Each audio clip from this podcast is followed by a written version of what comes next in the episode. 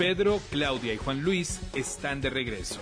Continuamos con más de Con Criterio, aquí, en Fabulosa 889. Ahora lo que tenemos que ver en, manos de quién ha estado los destinos de la nación.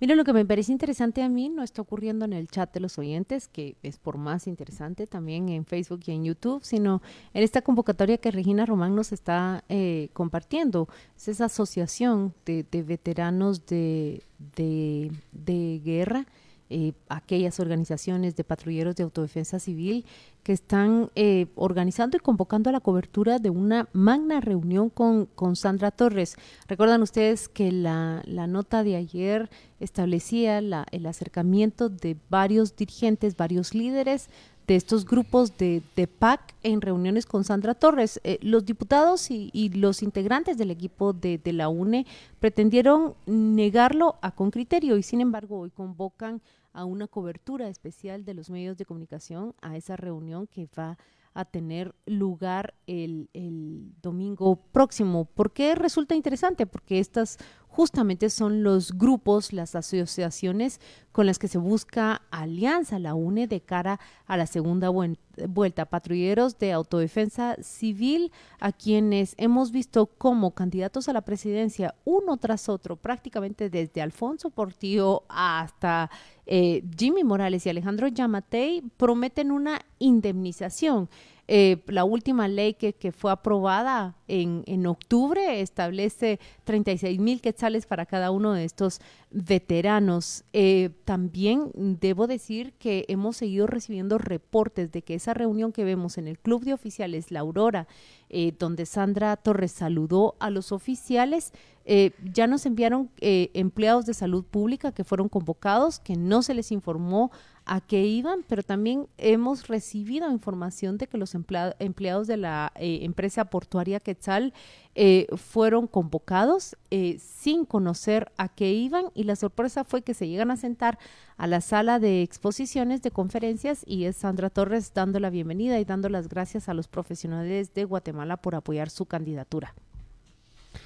Bueno, el, e, esta es otra manera del compro de, la compra de votos que tanto hemos hablado. Eh, y, la, y la charla con Doña Blanca lo pone de manifiesto. Eh, justo lo que decía la oyente, si hay un 50%, vamos a decir, un 50% de, población indígena, mm, porque estos partidos que promueven el indigenismo de alguna manera más marcada que otros, si se quiere, o, son más de corte indigenista, si, si esa denominación se le puede dar, apenas reciben el 2, el 3% de votos o desaparecen. ¿Qué, qué está ocurriendo? Eh, ¿Toda la población vende su voto? Evidentemente no es así. Eh, también se hablaba de la población pobre que por necesidades vendía el voto. Pues ahí están los espatrulleros. ¿También son los pobres que venden el voto? ¿O es una práctica demasiado habitual en el país que no queremos reconocer eh, para llegar a la conclusión de que, mientras haya colectivos que vendan su voto, pobres o no pobres, eh, mientras haya colectivos que ejerzan el derecho libre de, su voto y lo vendan, es evidente que no, nunca saldremos del atolladero porque corruptor y corrompido pertenecen al mismo círculo delincuencial. ¿Queremos admitir eso de una vez o seguimos tapándonos los ojos y esculpando a quienes venden sus votos? Aquí están los patrulleros que han vendido sus votos, igual que el que el señor Joviel con sindicato ha vendido sus votos. Y la venta de votos parece ser que es una práctica que nadie o que la mayoría no quiere reconocer y, y la margina. Y a lo mejor es la esencia del problema. Leo un mensaje de Luis Laparra que nos dice, creo que el Tribunal Supremo Electoral se vio orillado a actuar a última hora, como lo vimos, ante la violación de sus instalaciones. Imaginemos qué imagen tendría hoy si, si se hubieran quedado callados ante esos abusos. Da la impresión que en las instituciones cooptadas por los corruptos, alguien dio un paso fuera del lugar que los obligó a hacer lo mismo para, lo mínimo, perdón, para justificarse. Bueno, pues como ven, para todos, para todos los gustos tenemos comentario. Vamos, vamos a recoger, vamos a recoger eh, algunos más que hay, que hay muchos. Em, en la vía del, del, Facebook, El último, qué terrible la desfachatez de Yamatei de poner al sector público al servicio de Sandra Torres. Bueno, estamos hablando de, los veteranos militares, no, no del sector público, entiendo yo. No, pero él se refiere seguramente a la reunión que hubo en el, en el club de oficiales en donde sí llegaron eh, funcionarios de gobierno, incluidos varios viceministros que fueron ya identificados. Ah, bueno, puede ser, puede ser eso. Excelente programa, bien sazonado, dice Angie Herrera. Ah, qué bueno, eso de sazón sonó a un pollo en salmuera y que luego se va a hornar y se va comer en el almuerzo muy, muy rico. Ya tiene hambre, doña Claudia. ya Carlos, Carlos Rafael, Carlos Rafael hace comentarios de que yo soy racista y de que tergiverso y de que no conozco Guatemala. Bueno, eh, usted puede pensar lo que quiera, Carlos, pero, pero sí le animaría a que sea más educado, mm, porque si usted me llama racista, pues a lo mejor yo le llamo narcotraficante, delincuente o alguna cosa más. Y Miren, qué interesante este mensaje que, que está perdona que, que, concluya con esto, Luis. Y a lo mejor terminamos en un rifirrafe que no es apropiado de esto. Eh, eh, anímese a participar, pero participe con educación, con altura de debate, eh, ¿verdad? Y con, y con razones y hechos más que con descalificaciones. Don Juan Luis. ¿Ya? Sí, sí.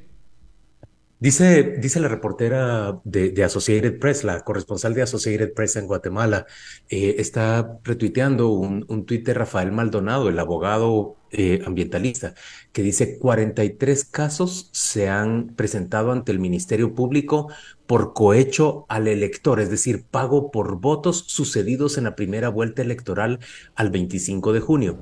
Y Rafael Maldonado se pregunta, sin embargo, no se ha visto ningún allanamiento ni ninguna orden de captura, no se ha visto que, que se empeñe el Ministerio Público en investigar estos casos.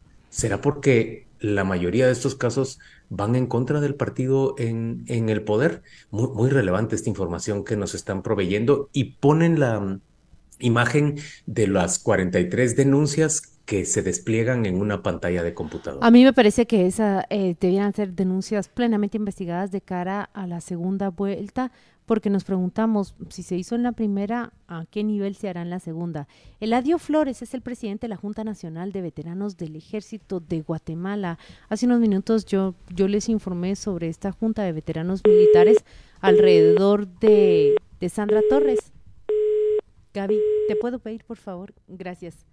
Eh, él está convocando a, que los medios de comunicación demos cobertura a esa reunión, eh, veteranos militares, patrullas de autodefensa civil anuncian una magna reunión con la candidata Sandra Torres. Con criterio estuvo detrás de la noticia durante esta semana, sin embargo, el equipo de Sandra Torres negaba cercanías con las asociaciones de veteranos eh, militares. Hoy ellos mismos convocan a cobertura de prensa para esta reunión.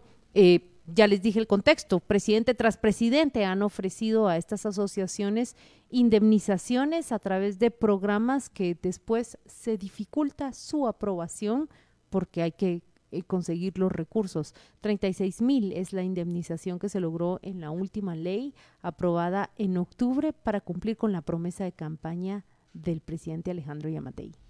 Muy bien, pues en vista que no... ¿Qué les prometerá Sandra Torres? Pues lo que le han prometido todos. le Doble pago, otro pago más. Es el chantaje, el chantaje sindical, el chantaje de veteranos, el chantaje de los pobres que tienen que vivir y entonces compra los votos de los políticos. Y eh, yo mantengo aquí un, en Twitter un señor que, que, lo dice lo mismo. No, es que eh, como son pobres, es que no hay que justificar, eh, porque si no cualquier delito se puede justificar desde la pobreza. Como es pobre, pues tiene que robar para comer, discúlpeme. Oigan este mensaje de, un oyente que creo que lleva razón. Jorge nos está diciendo a ver si organizan un segmento de discusión en el programa sobre esas declaraciones en Estados Unidos respecto a, a los datos o a la información que tiene el Pentágono, el sistema de defensa estadounidense, sobre la supuesta existencia de, de ovnis y seres extraterrestres. ¿Ustedes vieron esas declaraciones? Pedro mencionó algo de esto en uno de los titulares que leyó de prensa internacional hace un par de días. No, hoy, hoy lo conté, hoy lo dije también. Pero creo que es interesante y que sí deberíamos desarrollar un, un tema sobre, sobre esto. A todos nos llama la atención. Y como dice Jorge, a ver si así nos relajamos un poquito un día. A ver, Eladio Flores, presidente de la Junta Nacional de Veteranos del Ejército Ejército de Guatemala ya está nuevamente en línea telefónica con nosotros. Buenos días, Eladio Flores. Gracias por aceptar esta entrevista en Radio con Criterio. Eh, convocan ustedes a una reunión magna con, con, la candidata Sandra Torres. Cuéntenos, por favor, a nosotros y a la audiencia de este programa, ¿de qué se trata esa reunión? Gracias, por Regina, por darnos la oportunidad. La verdad, eh, esta reunión se trata con el objetivo de, de primero conocer la, la propuesta que tiene la, la candidata presidencial eh, Sandra Torres. Y quiere decirle que esta unión nacional organizada no solo está compuesta por veteranos, hay reforestadores, tenemos maestros, tenemos profesionales, pueblos indígenas, organización de la mujer, discapacitados. Es una, un, conglomerado de, de, organizaciones que nos hemos unido para, para ver la, la realidad y el momento que está pasando nuestro país. El objetivo, mi distinguida, es por, por, lo, por lo que estamos viendo, o sea, el país está en un momento muy crítico. Yo creo que debemos de tomar las mejores decisiones para el futuro de tanto de nuestra familia, eh, el futuro del país y de las próximas generaciones. Mire, don Eladio, hay aquí un oyente, César, que dice, Eladio es secretario general del Comité Pro Formación del Partido 1. ¿Es uno un partido, un comité que, está queriendo ser político? estamos en, proceso, o sea, nosotros todavía somos, eh, no somos un partido político. Pero están en proceso de constituir un partido político. Sí, estamos en proceso de un partido político. Eh, y, esto no suena, no suena a, búsqueda de alianzas con UNE en relación con, el futuro político de, de uno, justamente.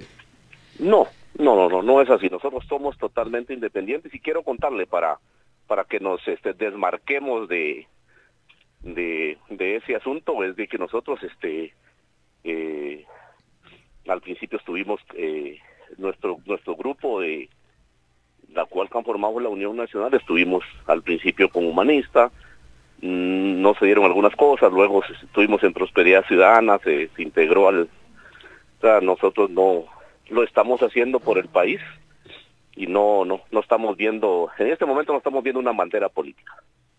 Pero, pero no están viendo una bandera política y sin embargo están organizando una reunión a favor de Sandra Torres. ¿O cómo debo entender la reunión? Es a favor del pueblo de Guatemala. Sandra Torres es una, una ciudadana que quiere servir a la nación y de igual forma si nos dieran el espacio en, en todo en cualquier partido político que nos dieran iríamos a escuchar las propuestas en esta oportunidad Sandra Torres eh, abrió las puertas a la Unión Nacional Organizada para, para poder conversar, para poder dialogar y obvio, si, si vamos a estar con ella es porque vamos a apoyar desde ya creo es el la su candidatura en la segunda vuelta. Ah, ustedes van a ir con Sandra Torres en la segunda vuelta, es lo que nos dice vamos a ir con ella en la segunda vuelta.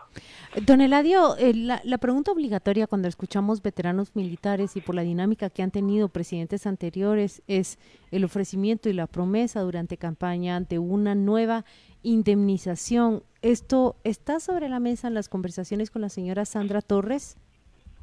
Eh, ya hay una ley que fue aprobada por el, eh, por el gobierno del presidente Amate. Yo creo que tampoco voy a venir y voy aquí desacreditar al, al presidente porque el presidente cumplió con nosotros, con aprobado en él y ya se le está pagando a los veteranos. Hay unas posibilidades de que, de que el día domingo le vamos a presentar a, Sandra Torres unas propuestas donde hay un grupo, si ustedes bien están enterados, 15 asociaciones que esos veteranos no se inscribieron porque estaban esperando los 120 mil, entonces sí hay una propuesta de decirle a ella de crear alguna forma de poder agregar a estos veteranos que no están recibiendo su pago.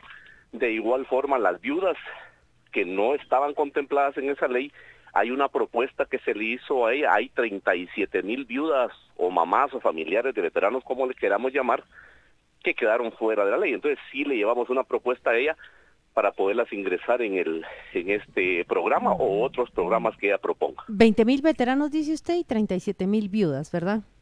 son 37 mil vidas. Los demás, los 20 mil no estoy muy seguro con los veteranos varones, pero las, mm, las viudas sí tenemos registradas 37. Gracias. ¿Qué, qué, qué significaría eso en presupuesto, Eladio? No le escuché, me repite la pregunta. Sí, sí, por favor. Eh, ¿Qué significaría eso en números, en dinero, en presupuesto?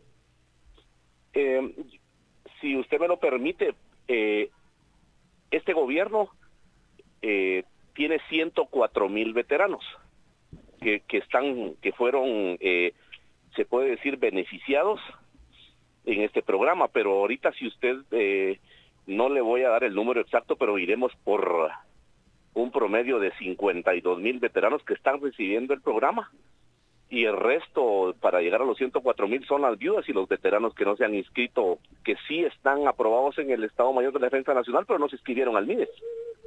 Pero eso, eso qué dinero significaría para el país, para entender eh, qué, qué, presupuesto debería de asignarse, porque ustedes a Sandra Torres van a pedir que esos, esas 37 mil viudas y digamos 20 mil eh, pues eh, sean, sean ingresados en el eh, en el proyecto y eso qué Esto, cantidad es un promedio es, es eh, no soy muy bueno para los bueno sí soy bueno para los presupuestos pero no le voy a dar número le voy a dar un aproximado. Yo pienso que unos 1.200 millones de quetzales al año. 1.200 millones al año. De quetzales para cubrir a todos los veteranos y las viudas y los que no se han anotado. ¿cuántos se cubren ahora dijo usted? en este nosotros teníamos ahorita hay un promedio por eso les estoy dando promedios uh -huh. de promedio de 50 mil veteranos que ya están recibiendo su su beneficio sus mil quetzales mensuales creo que hoy hoy acreditan los mil a cada fin de menos están acreditando mil quetzales Don Eladio, ¿usted no siente que estamos pasando de la transferencia condicionada al voto condicionado? No, nadie nos está condicionando a nosotros eh, estamos tocando el tema del veterano, la Unión Nacional Organizada, como le, le volví a repetir, no solo son veteranos, hay pueblos indígenas, en la Unión hay 27 comandantes de la de la URNG que ya no están, que ya no son combatientes, que combatimos, nos dimos de frente y que ahora pertenecen a esta unión. Eh, aquí hay maestros, aquí hay de todo, no nos están condicionando para nada. Nosotros voluntariamente estamos haciendo esta reunión, nadie nos está ofreciendo nada, no nos están pagando por hacer la reunión, es una reunión voluntaria.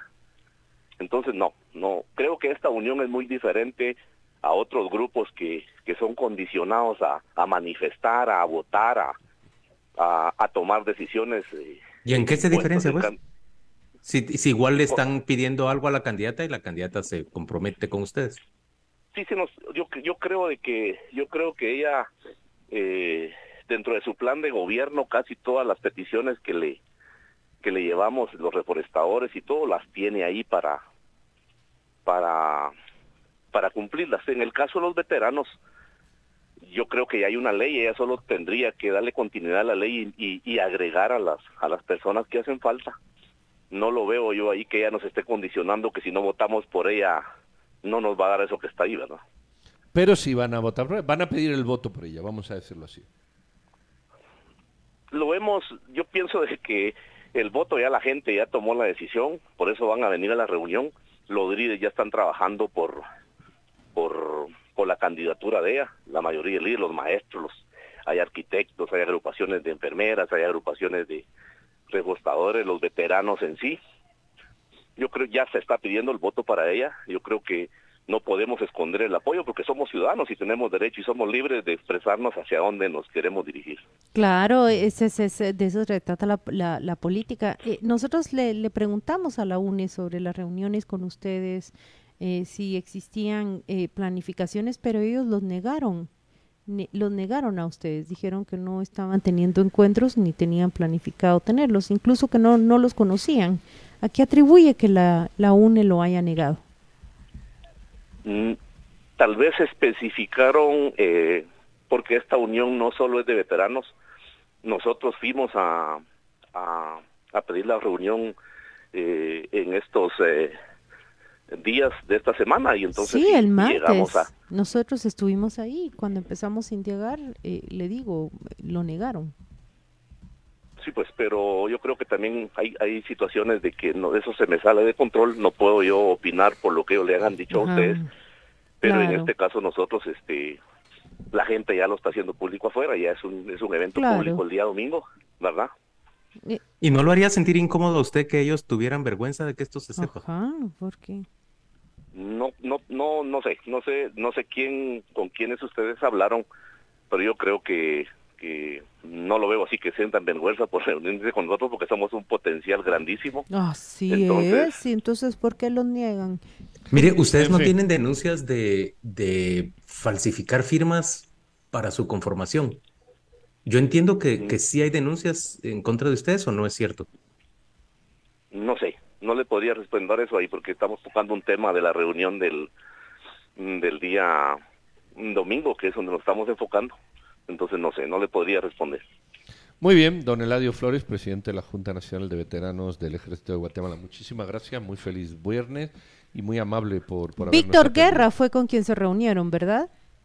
No, no nos hemos reunido con ninguna persona que tenga nombre de Víctor Guerra. Ah, ok, muchas gracias. Nosotros nos hemos juntado con, con el equipo logístico y de, de organización de ella y es ahí donde coordinamos la reunión. Ah, muchas gracias. Muchas gracias, don Eladio. Feliz día. A la orden. Fabulosa 80.